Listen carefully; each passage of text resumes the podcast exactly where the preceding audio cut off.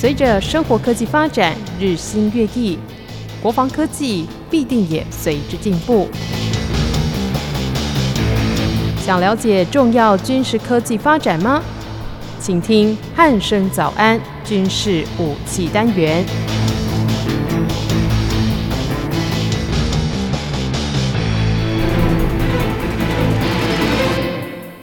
各位听众朋友，您好，欢迎收听今天的军事武器介绍，我是易明。今天邀请到国民哥来到节目当中，国民哥好，主持人好，各位听众大家好。嗯，国民哥，相信您一定有注意到前几天的这则新闻哦，就是美国呢决定要首次出售。大约四台的这个先进无人机给台湾哦，那据传是所谓的这个 MQ-9B 海上卫士。那这次的军购，它还有包含这个地面战啊、备用零件、训练，还有支援等等的费用。那总价值大约是美金六亿元哦，这个数字其实也是一个蛮天价的一个数字啦。对，那折合台币大约是一百七十六亿啦。那想先请国民哥介绍一下这架海上卫士是一台怎样的无人机？那外国方面对于无人机的运用，他们通常是怎么样去用在他们的战争当中的？我们要想说哈，呃，我们有一个军售案哈，就说哎，我们要跟美国那个外传啊，新闻报道也报道出来说，哎，我们要跟美国买了四台这个所谓的海上卫士哦，那制式编号叫 MQ 九 B 啦。好，那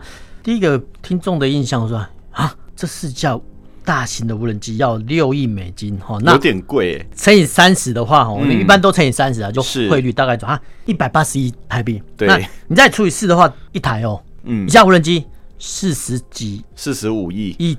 台币。对，好，那说真的，第一个我们觉得说，哎、欸，这个价格会不会高出于市场行情哦？这是第一点。那嗯呃。针对这个疑问啊，我们想说，哎，其他国家的方面的状况是怎么样？那嗯，如果说是一个均价的话，说真的就比较没有什么好争论的，因为其实其他国家哦，假设也是，比如说单价也是同样的价格的话，说真的，呃，买卖双方通的通常就比较没有什么好争论的。对，因为大家都有共识。对，但是我们要想说哈，因为每一次的交易哈，尤其是美军他发售给盟邦的一些军火哈。它的价格会有点不一样哈。那第一个当然是看外交关系的程度嘛。那第二个就是需求程度。那第三个就是说，其实哦，每一件的武器销售，它的所搭配的林林总总，说真的不太一样哈。那我们可以看到，就是说。目前的军购的趋势哦，大概是说，除了买时机之外哈，我们就讲白点哈，他除了买哦一辆汽车之外，他其实还要买所谓的售后服务啊。是售后服务，譬如说哈，在签约的过程中，哎，就说买卖双方就说，哎，在规定几年内哈，如果说这个无人飞机哈有什么状况啊，哎，就是我们叫保固期限，对嘛？用比较平常的话就是保固期限哈。比如说这车子交给你之后，哎，你大概五年之后啊，有什么瑕疵品哦，只要是原厂的，那通常呢，呃，原厂会派技师过来做维修。是那。如果说超过，假设我们呃，假设买一辆房车的话，超过五年之后，哎，你之后要五年之后要进行维修，很抱歉，那必须算工资啊或零件的费用哦。这个是我们一般的买卖状况，所以说应用到军火交易上来看，说真的比较难以论断。好，那我们之前也讲过说。其实我们在军官的培养过程中哦，其实呃不止他的专业要专精，其实他对这种买卖的契约其实也要有涉略研究，因为这个是主计处还有就军方主计还有会计单位，他们要去培育这种军官哦。那这个军官有没有在第一线掌握？说真的就蛮重要，因为我讲白一点的哈，就是说在卖方市场，他开给你一百个条件。好，那可能或高或低啊，那要怎么删？说真的，这个就必须哦，这些采购的军官或者研拟计划军官就必须非常非常懂这些技术细节。那这些技术细节有时候哈不是哈业管军官所能懂的。那这个时候呢，他就必须请教民间厂商。那不管是中科院或是其他，其实我们国内的无人机厂商有的还做的不错哈。那在这个议价的过程，或者说提出建议案的过程中，就必须哈啊涉略到这种功课哈。这个是我们先讲这一段啊。那其实呢，这架无人机说真的，呃，我们就按照它的性能注意来看，说真的，哎，还蛮大一台的呢。那嗯，长度居然到了十二公尺，那实际上是十一十一点一十一点七公尺啊。我们刚来看它的翼展就是展开来。有二十四公尺，说真的，已经是像一个小型的飞机了哈。那这么大的无人机，我们这样讲就叫通常叫无人机哦。它可以载多重？就是它能吸载的重量，嗯，居然高达是二一五五公斤，就是两千一百五十五公斤。好，那讲白一点来说哈，一辆汽车小型汽车，假设它是一点六吨的话，假设了哈，嗯，就两吨的话，就是说呃，这架无人飞机 MQ 九 V 哈，嗯，它可以把一辆小汽车 直接飞上天，哦，这样这样比喻的话，大家就比较容易了解哦。那当然了，这比如两千多公斤哦，它可以分散到很多地方，比如说机鼻、机身等等等。那呃，这些啊，除了呃搭载所有的机上的无人飞机上的感测器之外，其实它大部分是搭载所有的燃油哈，就是航空燃油哈。所以其实第一个它的时速呢，差不多差不多两百两百里哈，我们那两百里要再乘以一点七八五，就变成公里哈。但时速不高哈，但是呢，它重点是它可以在天空中停留，我们叫滞留时间哈，滞是对，就是停滞的滞哈，它的滞空时间居然可以高达三十五个小时哈，这个东西是非常非常可怕的一个令人震惊的数据哈。那它可以飞多高呢？不高。四万尺，其实这是一个反话了，因为一般一般我们讲 我们民航机的时候哈，通常你会哦，现在比较少人出国。那以前疫情不严重的时候，我们在民航机它会供餐的时候有没有？就是在飞机民航机供餐的时候，通常是它到达三万英尺的时候，气流比较稳定，开始供餐。是这个时候呢，通常是三万尺以上哈，就是一般我们哈搭民航机的经验是这样子。那嗯，这台 MQ 九 B 居然可以飞高到。四万尺哦，哈，所以你要想想看哦，就是说，第一个它能载哦两千多公斤的东西，然后第二个它能飞高到四万尺。那四万尺的话，其实它还有它的军事意义，就是说敌人的防空武器比较不容易够得到哈，这是第一点。那第二个是它飞高高嘛，然后就算哦敌方有防空武器要反制的时候，其实它机上的感测器说真的哈。看得到哈，或者说预警得到哈、嗯，对，这个就是无人机。我们等下会讲说它的功用就在这里哦。讲白一点，就是说我们把一台无人机派到天空四万公尺的上空哈，载的很多感测器，譬如说雷达、红外线影像或者光学仪器等等哈。那讲白一点，跟我们之前讨论一样，它是在高空上帮我们站卫兵。是，哎。这个东西好不好用？好用啊，超好用的啊，超好用哈。第一个，它可以省去人力，比如说我们之前也讲过哈，一架预警机机组人员哦，大概五六个哈，那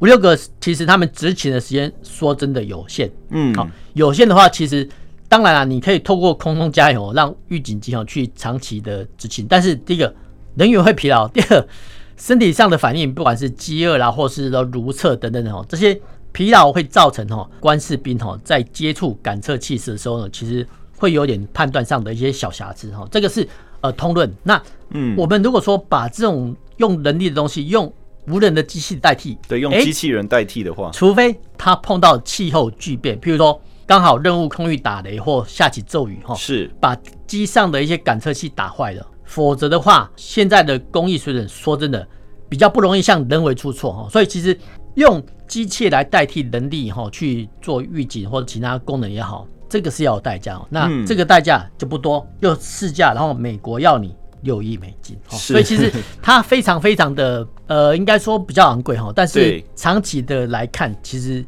还蛮合算的，因为呃军官或士兵其实第一个平常要薪水嘛，对，一经济也要保养哦。那第三个其实呃人事成本还有一个叫退休的费用，嗯，那退休的费用说真的啊，就是。呃，换成机械来讲，这叫折旧率。是，那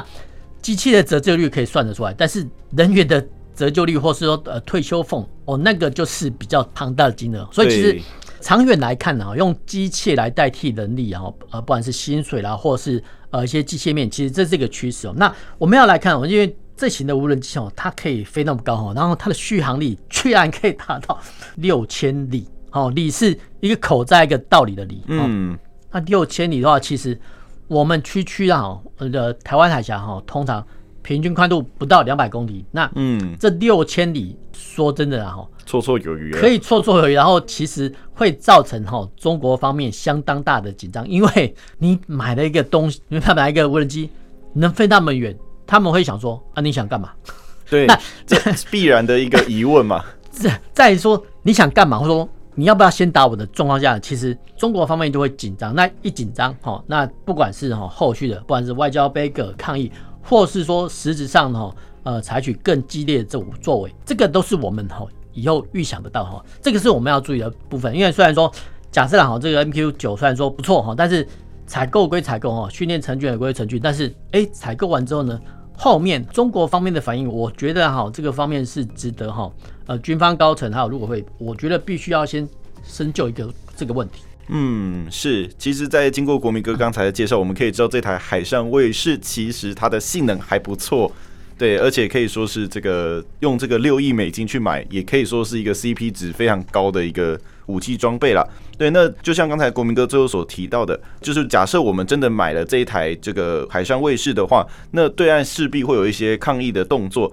那这一台无人机，如果我们真的买进来的话，对于我们这个台海战力的消长将会如何改变？那另外，对岸其实在去年他们也有曝光过，就是他们有相关的一些大型的无人机，像是这个无侦八超音速的这个无人侦察机，或者是这种攻击十一无人攻击机。那相比之下，跟这台海上卫士的差别在哪里呢？我们这样看，其实海上卫士哦，那基本上哦。除了哈不搭载武器之外呢，其实它的我们叫征收或侦查的啊范围是相当广大哈，所以这个是呃美方也是在这个利基下哦啊，譬如说我们美方就说呃我提供你一个无人机当做预警之用，哎，不是攻击你北京的，说真的这种说法，北京方面比较能说得过去哦，这是他们的想法啊。那我们看说，其实，在二零一九年去年的时候，其实中国见证哈在阅兵的时候，哎。出现的他们叫方队哈，在这个方队或哎，你说无人机怎么成长哈？比如说我们国庆阅兵的时候哈，比如说徒步方队或者是汽车方队哈，就是啊，比如说人员方队哈，就正面通过，或者是说哈汽车战车方队哈，成几个通过，这个是我们可以想象的。那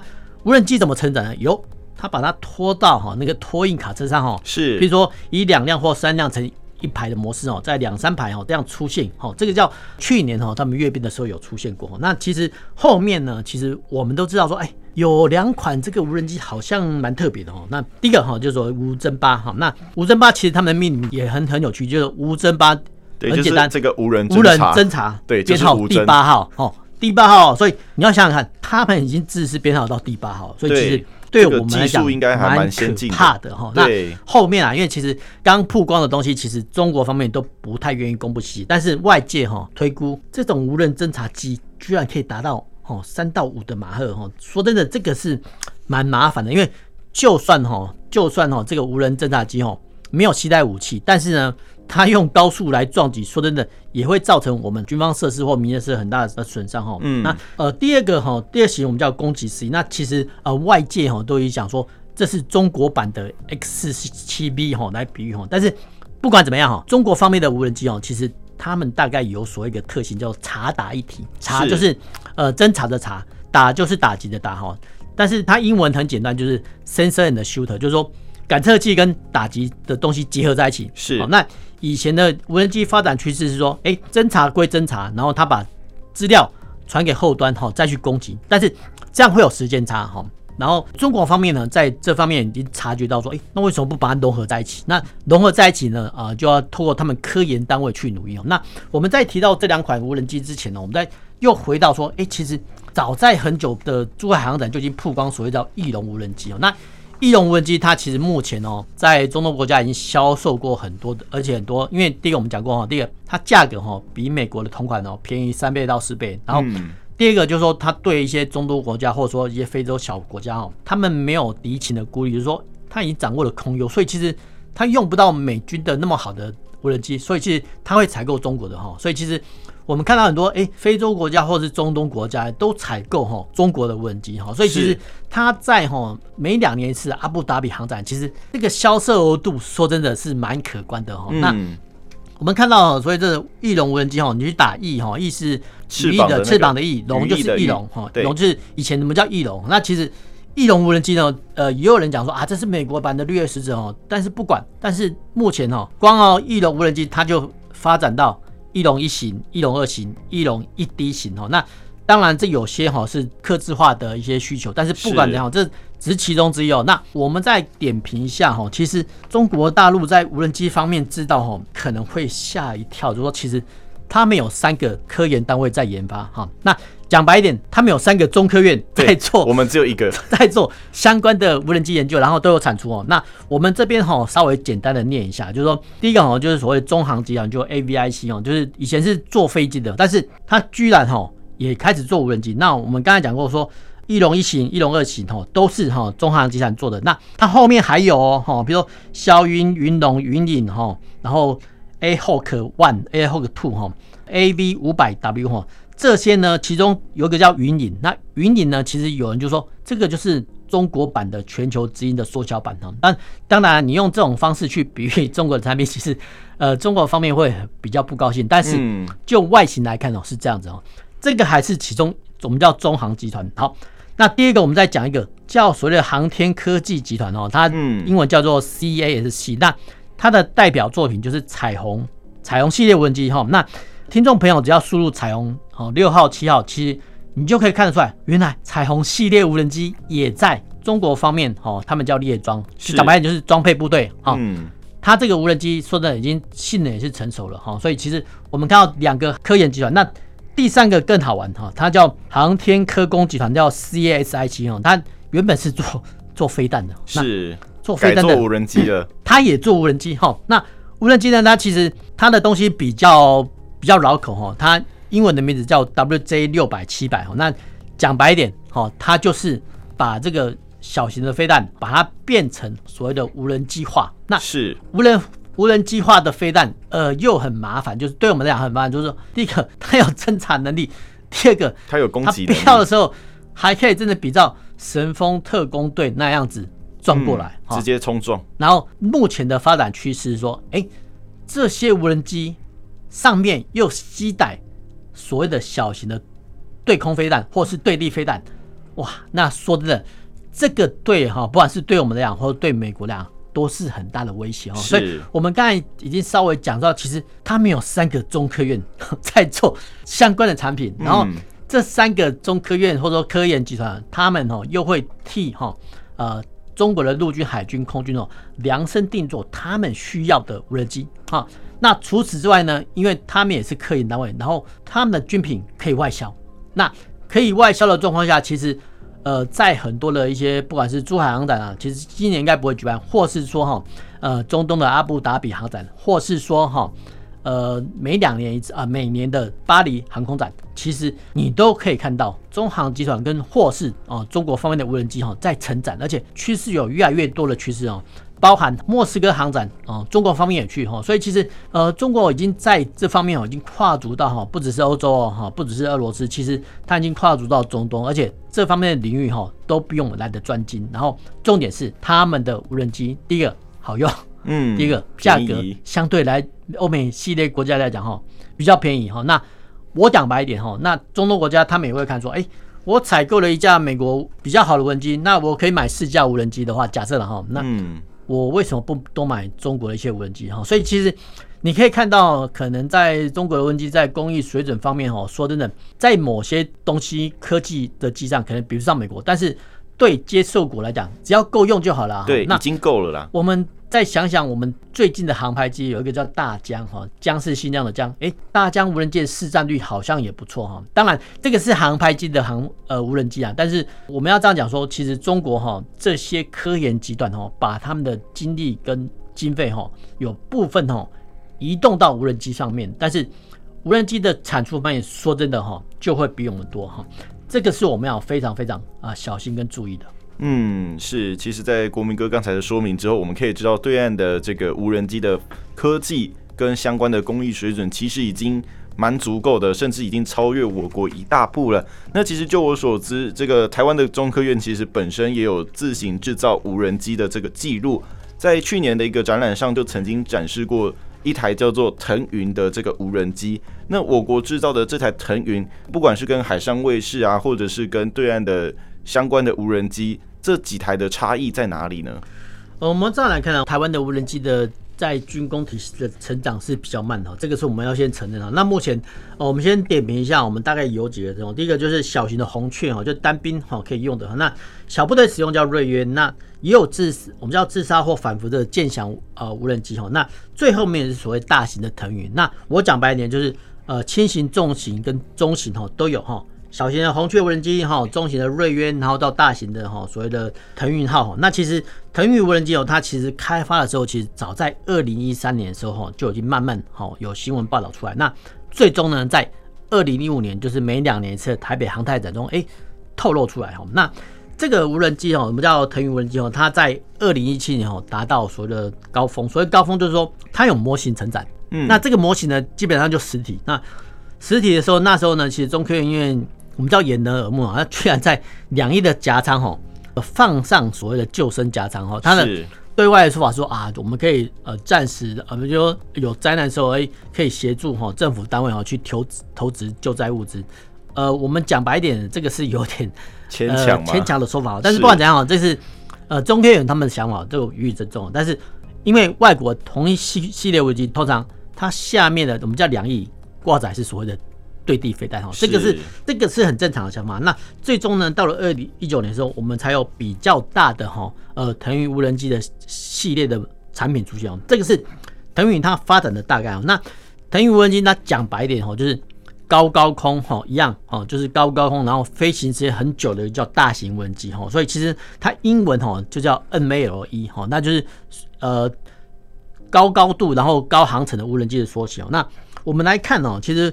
我们再重新再念一次，就说其实这种所谓中高度哈长耐航的无人机哈，就是 MALE 哈，那清楚的表现在哈二零一九年哈就是。台北航展展，你旁边哈，如果有兴趣的朋友，应该说有注意到或者有拍到照片，哎、欸，看到有个 MALE，那个就是腾云无人机的性能介绍。那是因为其实中科院它相对来讲比较不会哈讲一些细节，但是我们就把哈呃目前得知的一些资讯哦跟大家分享一下，就是说二零一七年在首度公开的腾云大型无人机的来看哦，在。二零一七年跟二零一九年的比较上来看哦，其实它在机体上哦有做一个修改哈。那修改的方面，第一个就是尺寸放大，然后翼展加宽哦，然后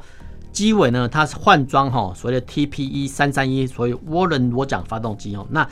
我们讲白一点就是尺寸变大哈，那发动机也换了。那换的话，其实它的马力就会输出比较大哈。那我们可以看到哈，就是说它的螺旋桨哦，大概从三叶哈增加到四叶。那呃因为哈重量酬载增加哈，然后腾云的起落架哈要重新设计，不然的话落地哈它会呃遭受一定撞击哈。所以其实嗯，我们可以来看哈，就是说呃讲白一点，就是二零一九年叫新版哈，二零一七年叫旧版哈。那新旧版本呢，最大的差别就是说，腾云新版的腾云无人机哈，它航程哦可以增加到百分之五十啊，最高飞行高度哦也会提升。那我们再看细节，就是说，哎，其实光看那个腾云无人机的模型就看到，哎，它的腾云机首上方有一个凸起的整流罩哦。那这个凸起的整流罩，当然啦，其实军官负责承担机关不太会跟你讲，但是通常好，我们就会推估说，第一个，它会安装所谓的卫星通讯天线，然后第二个呢。它可以搭配所谓资料链哦，这个资料链传输对无人机来讲很重要哈。那然后呢，它也搭载所谓的征收天线哦，呃，热影像仪或是光学摄影机等等哈。那这些呢，呃，我们刚才提到这些光学摄影机啦，或是说热影像仪哦，都整合在哈腾云下方有一个叫侦测器的球，我们叫是讲白一点叫做侦测器的球形转塔哈，就是它一个光学的征收球哈。这样讲，这样听众比较容易理解哈。那这个球里面呢，哦，有光学红外线感测器。那我讲白一点，就是说，呃，日夜间哦，侦照能力有没有？有。好，那主要的新旧版的投影无人机哦，在于它的软体的差别哦。那软体的差别哦，包含哈，呃，新版的无人机哈，呃，新版的投影无人机哈，它包含自主可以自主起降。第二个就是所谓的多机导控，哎，这个可能比较老口哦。多是呃，多数的多机是呃，飞机机导控。那多机导控，哈，这个四个名词一出现，大家都知道说它可能会有在空中有相互指挥的能力，哈，这个能力的有无，说真的，呃，就很不得了了。哦，那嗯，我们来看啊，就是说，哈，其实因为新版的无人机，哈，它的地面控制站，哦，我们叫 CGS 也有所改善，哦，譬如说，哈，它的地面版的所谓控制站，哈，它可以同时显示跟监控，哈，在空的试驾的腾云无人机，哈，换句话说，一个地面控制站可以空架。呃，四架好腾云无人机，那地面的操控人员他可以轮流，我们叫轮流接班，哈，就比较不会那么累。因为其实无人机飞在天上，你还是必须要哦随时监控，这个需要有人力哈。那目前得知啦，就是说今年度哈会开始测试哦。那最早哈最早哈，呃，这种所谓的八公尺跟翼展十八公尺的无人机哦，当时候被推估哈是大概哈升限大概只有两万五两万五千英尺哦。比 MQ 九 B 哈呃略逊一点点哈，但是它耐航时间也可以达到二十四小时，那个续航的距离一样超过一千公里哈，所以其实这个能够耐航二十四小时跟一千公里的范围来讲，对中国大陆来讲，说真的又是一个很大的隐忧跟危险，因为是。呃我们的讲白一点哈，站高高然后飞远远，然后又能看得到，那这种东西对 集权国家来讲或对任何国家来讲。都会觉得说，我们就要芒刺在背，就说，哎、欸，你干嘛每次哦、呃、派遣一个站高高的，你说风筝也好，或者说无人机也好，或者说呃天上卫兵也好，呃站高高的在上面干什么？哦，所以其实因为掌握不到他的行 踪，都会有所紧张哈。因为其实很多人应该说，我们也想保有一些隐私权，更何况中国大陆方面的想法，而且这些哈是用在所谓的军事用途上，因为平常民生用途你不会说，哎、欸，派遣一下，没有必要飞这么高，腾腾云无人机，呃去。飞那么高，然后拍一些 照片，那个东西到底在干嘛？说真的，这些都有军事用途。那是军事用途的话，其实讲白一点哦，成平时期哦，也可以当做哎，我们一些哦地面的农作物的航拍啦，或者说你可以哦看地面农作物的生长情形，或是说哦山林的植被有没有崩塌。其实对这个东西哦，无人机都可以做得到。所以其实在军用跟民用，其实用途都很广泛。所以其实。未来哈，未来哈，无人机的发展趋势一定是军民双用哈，这个是无人机的发展趋势，大致是这样子。嗯，是。其实，在今天经过国民哥的这个讲解之后，我们就可以知道，无人机其实在未来的应用上面，不管是民生或者是这个军事上面，都有它非常多的用途，也是一个非常好用的武器。那最后想要请教国民哥的是，无人机它未来还有什么其他的发展性是我们可以进行加强的？那不管是我们要采购这个海上卫士，还是这个海腾云的这个无人机，那跟我国原本的空军部队应该如何搭配会比较好呢？我们这边讲一个小故事啊，其实无人机的发展过程哦，以前是以色列哈比较发达哈，那以色列哈在中东国家哈算是一个小国，那周边很多阿拉伯国家哈动不动都想打他哦，包含 一九四八年、一九五六年、一九六七年、一九七三年哦，四次中东战争，然后是一九八二年黎巴嫩战争哦。其实对以色列来讲哦，他们是一个叫小国寡民哈，相对于周边的阿拉伯世界国家来讲哦，所以其实他们在哈注重这个无人机发展过程很早哈，一九八零年代就开始。我记得没错的话，是一九八零年代美国国防部长温伯格访问以色列的时候呢，哎，以色列呢那时候军方就展示说，哎。他就派出一台无人机哈，然后就跟拍，跟拍就在远距离跟拍，就国防美国国防部长温伯温伯格，然后后面呢，他们在会的时候哈，把这个影像哈给美国国防部长看，哎，说你看，哎，我们有这么高的科技哦，所以可以监控你哈。当然，这个只是他们展示科研实力的一种意味哈。那当时呢，其实以色列就在发展哈这种无人机的科技，所以其实以色列哈在研发无人机的系列，哎，好像都有以色列无人机。占有国际市场一席之地哈，嗯，这个是他们发挥所谓的不对称作战下面的一种思维哈。那我们要反过来看哦，其实应该说美国啦，他们是叫公式的军种，不管是海军、跟空军，就是说他们用不管是用航舰、舰载机哈，或是说哈呃空军的战机去打你哈，这个叫公式的军种。那嗯，公式的军种它比较不注重这种所谓的不对称作战，所以其实以前呢哈。美国是不太注重哈这一块无人机的这个市场，但是呢，后面你看看哦，到了九一一的时候哈，美国被攻击之后，他们在猎杀宾拉登的时候，哎，你有没有想象一个画面？说应该听众有一个印象，说嘿，好像美国总统奥巴马跟哦国务卿坐在白宫的战情室看中东方面对传来的影像，是哎，那我请问各位听众，画面是谁传来的？侦察机吗？还是卫星呢？还是无人机？哦，想想看哈，那。这个画面让我们很惊悚，就是说，其实美国有能力从另外一个地球掌握到地球另一端的，不能说是即时影像啊，虽然说延迟了二十几秒，一定会有延迟啊，但是已经够可怕了吧？是啊，好可怕哈。当那时候呢，美国总统说好，决定好，就批准了哈猎杀宾拉登的行动。所以其实猎杀宾拉登行动只是一个我们要作战的睡醒。那之前的监控，你要想象过，其实很多监控的过程，说真的。都要长时间进行。那后面呢？哦，你们就开始说，哎、什么看到什么塔利班的分子哈，什么几号头目被被猎杀，然后好像都有新闻说，哎、好像被台无人机发现，然后就直接哈无人机发射队友飞弹，把某个塔利班分子的首脑给。你说击毙了哦，对，那这个方面哈，又回到我们说，其实中国方面已经看到这个就是所谓的察打一体，察就是察觉到了，打就是打击，所以美国方面你看在这后面十几年急起直追哈，所以你看基本上现在来讲哈，在中东尤其是阿富汗地方，说真的，只要你有一台无人机升空哈，那上面哈通常会搭载地狱火飞弹，然后那。碰到随机目标，好，随机就看到，哎、欸，有重要目标，经过比对哦，重点是经过比对，对，他还有这个比对，还有可怕，就是说，他把真收到的东西传给后端的指挥部，然后后端指挥官说，好，OK，好，发射，这个你可以想到说，这个过程不简单，哈，那这个牵涉到第一个所谓的航空操作啊，因为无人机我们刚才后面有讲说，无人机不是像大型遥控无人机这样哦，我们这样像我们在和平公园玩无人飞机那样，其实不太一样。对，没有那么简单呐。它其实还是必须要哦，透过一定程度的起降，因为其实你垂直升空的话，用多像当然会比较安全，但是它会牺牲很多的载重量，所以其实通常目前哦，现在的无人机哦，你只要能载大量的承载，说真的，还是需要一定的跑滑道哦起降，因为。它这样呢，才能抽载比较多东西。哦，这个概念我们懂的话，其实呃，那我们就回到说，谁来操控？人，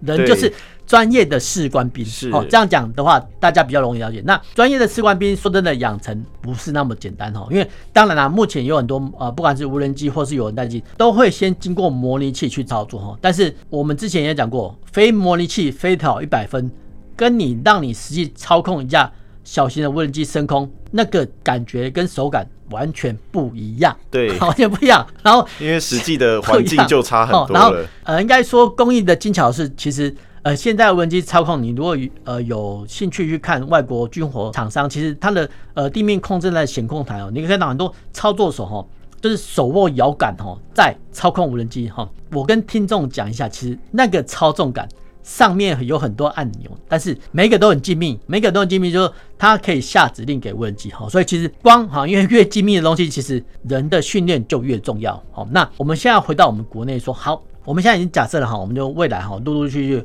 会筹获 MQ9B，或是说哈，呃，新一代的腾云无人机，或是说其他我们锐鹰无人机等等的哈，这些无人机队哈，慢慢硬体哦都拨补到位或筹措到位之后，有没有足够的？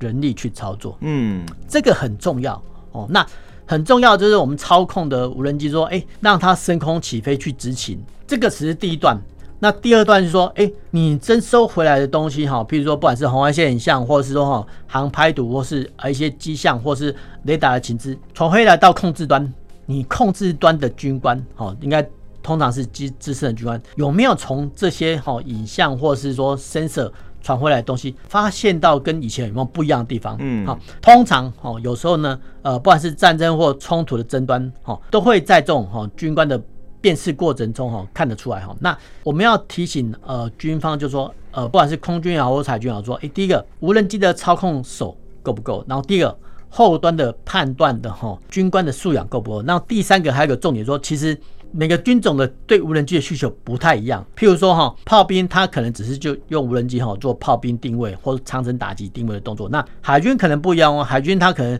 啊，譬如说对不明船舶，因为其实呃船舶它的航速说的不会像飞机那么快哦，对，它可能哈就必须要求哈这个海上无人机哦做长时间的监控哦，那如果说哈做做长时间的监控，哎，它的摄影的成像度。可能就要要求比会比较高哦，对，哦、这个解析度要高，会比较不一样哈。那空军的用法，搞不好是他把哈，比如说腾云无人机哈，当做哈高空的所谓的预警机的载台哈，雷达的载台哈，这个要求就不一样。所以其实我们归纳说，我们未来哈无人机队哈建军的方向，不论哈它归立在哪个军种，第一个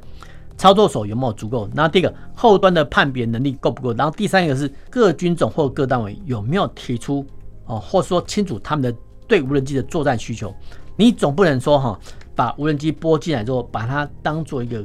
高昂跟时尚的玩具。说真的，这个就背离了建军备战的准则哈。那我们要来看啊，因为其实呃无人机的说真的学理哈并不难哈去理解哈，但是哈呃等到科技研发或者说我们可以筹获新的呃无人机之后呢，我们要怎么用它哈？这是一个值得我们深思的问题。嗯，是。今天在经过国民哥的这个介绍之后，相信各位听众朋友应该对这个无人机的一些军事用途上面应该有更加清楚的了解了。好，那今天非常谢谢国民哥来到节目当中，跟我们介绍这一台无人机，不论是海上卫士或者是中共相关方面的一些无人机种，还有我们台湾自己自制的这个腾云无人机。好，那今天的军事武器介绍就到这里，我们下次再见喽，拜拜，拜拜。